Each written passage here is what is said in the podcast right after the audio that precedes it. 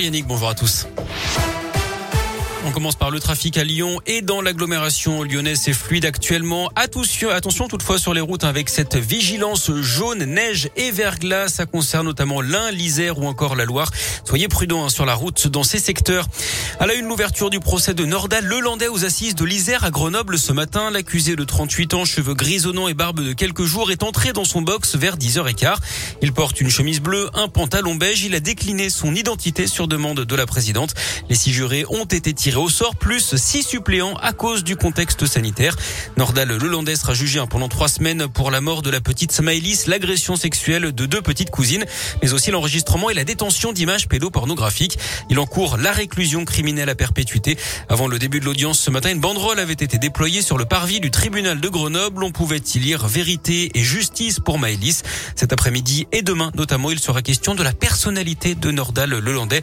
Vous pouvez suivre en direct hein, cette première journée notamment sur radioscoop.com et sur nos réseaux sociaux. Deux suspects en garde à vue en Isère après l'agression d'une femme de 19 ans à Voiron dans la nuit de vendredi à samedi. La victime aurait reçu une vingtaine de coups de couteau. Son pronostic vital est engagé. Son ex-petite amie âgée de 18 ans ainsi qu'une autre jeune femme qui l'accompagnait au moment des faits ont été mis en examen pour tentative de meurtre et écroué.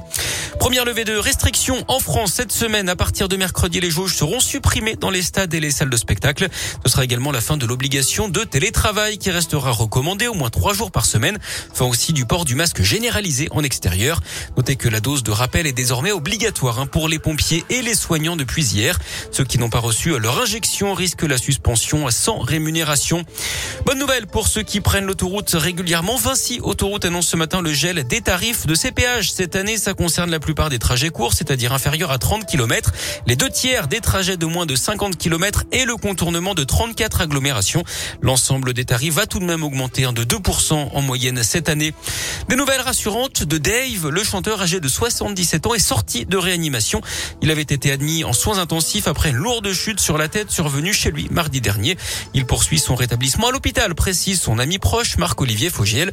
Dave qui a également annulé un ses concerts prévus dans les prochaines semaines. Du foot, il ne reste que quelques heures à l'OL pour se renforcer. Le mercato d'hiver se termine ce soir à 23h59. Deux joueurs devraient venir densifier le milieu de terrain. Le retour de Tanguy Ndombele sous forme de prêt jusqu'à la fin de la saison en provenance de Tottenham et l'arrivée du joueur de Brest Romain Fèvre. Les deux qui ne seront pas qualifiés pour jouer demain face à Marseille à Dessine. Le match, on s'en rappelle, avait été interrompu après un jet de bouteille sur Dimitri Payet au mois de novembre. Autre absent à craindre côté lyonnais, Moussa Dembélé, l'attaquant, aurait été testé positif au Covid d'après le progrès. Il devrait donc être tenu éloigné des pelouses. Oussem Aouar également est incertain. Il aurait été touché à l'entraînement hier. La rencontre, elle se jouera à huis clos. Merci beaucoup.